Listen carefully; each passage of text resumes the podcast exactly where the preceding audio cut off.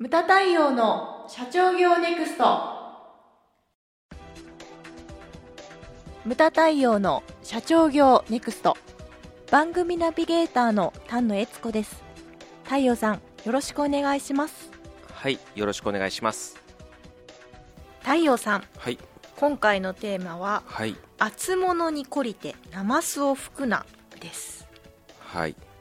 これね何のこっちゃよくわからないと思うんですよね多分ね、タイトルからはこれどういう意味かと申しますと熱いお吸い物で口の中をやけどした経験からこう冷たいそれがトラウマになるわけですよね、でうんうん冷たいものに対しても臆病になってしまうことなるほどそれがですね厚物に懲りてナマスを吹くという、慣用句になってるわけですはいでこれ重要なの経営者にとって重要なのは何かというのはそのうん1回の失敗でトラウマになってしまっていてはダメでうん。でもっと重要なのは何かというとその熱いものは熱いうちに旬なうちに食いつかないと鮮度とかタイミングとかを逃していってしまうと。ああなるほど、だ一番ダメなのはそのだ今言ったチャンスを逃してしまうと。うん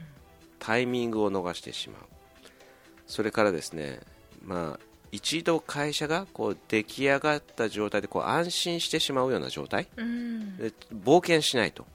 いうようなことがまあ経営においてこうダメだと。でその時はですねその時はじゃなくてこう1日1回見てほしいのがですねはい。日本経営合理化協会という会社が配ってるはい。ボールペンですね、はいそこにですね非常にあの眼蓄のある言葉が書かれています。はい。冒険しないと飛躍がないはい。という言葉が書かれてますのでそれをこう、まあ、机の上にですね、はい。ずっとこう置いておいてほしいはい。というふうに思いますね。置いてます。置いてます。はい。えっちゃんも今目の前にありますね、はい。持ってます。よかった、持ってて。えー最近のお客様はあれなんですよ。家もう会社に何十本もあるよみたいな みたいな方もいらっしゃるんですけれども、はい。それでもですね持って帰っていただいて で、えー増えてきたらですねあの社員の方にもお配りをしていただ そうですね。うん、お配りをしていただけたらというふうに思いますね。であのここでですね、まあ、うちのお客様で、えー、と長野県にアスク工業という会社があるんですよ。はい。ここはですね、えーメーカーです。うんでもともとはスキーの干渉干渉剤スキーの板のですねはい。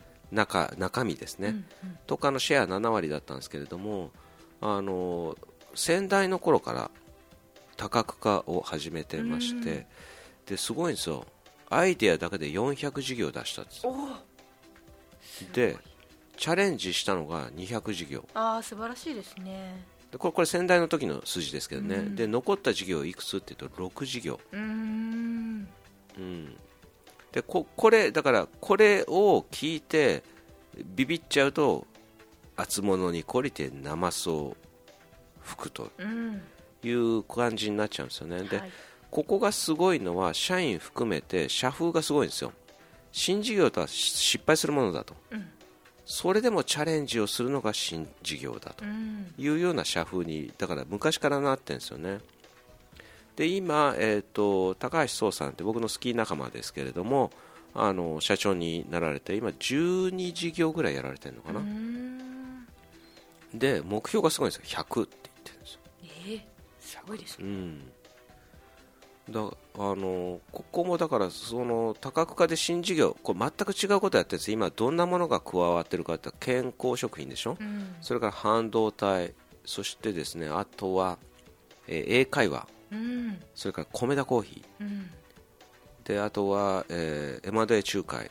それから新事業の、えー創業のためのなんか支援みたいなのもやられてますね。で米田コーヒーなんて、えー、と長野ではい1号店なのかな。へー。オープンした時は社長自らコーヒーこう持ってあのサーブしてたってえいう、うん。ーでここの会社はその入った新入社員は、えー、とその12社全部ぐるぐる回るって言ってうんうんうん。2週間おきぐらい、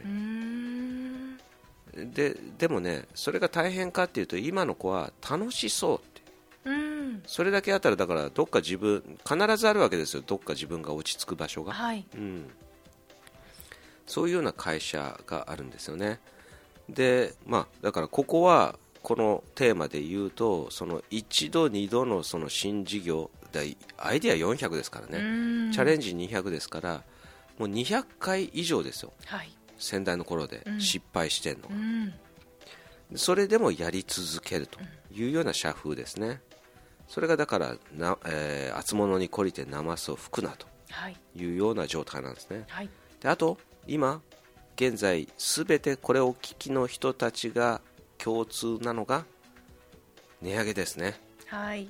値上げをどうするのかと。うん。で今までデフレで散々苦しんでたから値段上げられないわけですよ。うんやっぱトラウマになってるわけですね。で何回か前の、えーとね、話でも出てきましたけれども大丈夫だろうかみたいな。お買い求めいただけんの？みたいな、うん。臆病になりますね。そうなんですよ。トラウマになっちゃってるね、うん。この30年にも及ぶデフレがやはりデフレ根性というのをねこう染みつかせちゃってるんですよね。それをだからあのなんとかしなくてはいけないというのが今現在なんですよねだから新しいことであったりそれからだからなんだろうな今あるものに付加価値をつけて値段を上げていったりとかあのしなきゃいけないんですけどね、はい。でここで何が注意しなきゃいけないのか。あはい。えちゃん分かりますか？何ですか？それはですね、まあ、あのこれはどんな会社でもあると思うんですよね、ん。で50歳以上の人うんうん。40以上でもいいんですけどベテランと呼ばれる人はい。が経験則からその新しい意見うん。下の人の意見をこう潰したりとか、うん。経験則からそれをこうそれはねダメだよみたいな、うんだって50の人もあれですよねその昔のバブルを知らないわけですから。僕50歳ですけども、はい。バブル弾けたのは浪人時代ですからね。そうか。うんだから自分の経験則からって言っても限界があるわけですよね、うんそのデフレの僕だってその、ね、30年ぐらいしか知らないわけですから。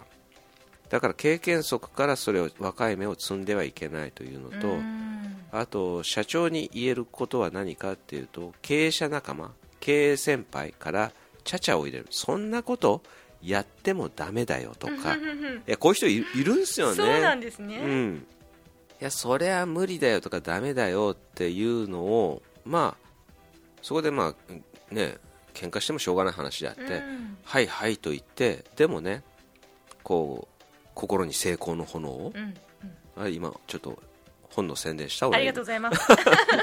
いやあのそう心の奥に火を灯す、うん。あのーそれをですね決して決してはいけないというふうに思うわけですよね、でそういうのをだからやっていっていただきたいというのが、まあ、今回ですね。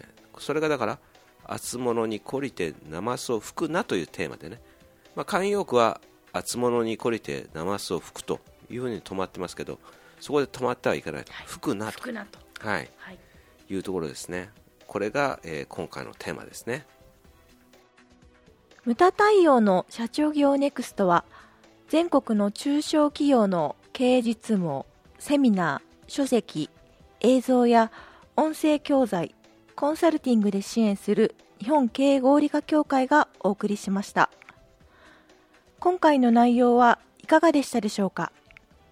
番組で取り上げてほしいテーマや質問などどんなことでも番組ホームページで受け付けております。どんどんお寄せください。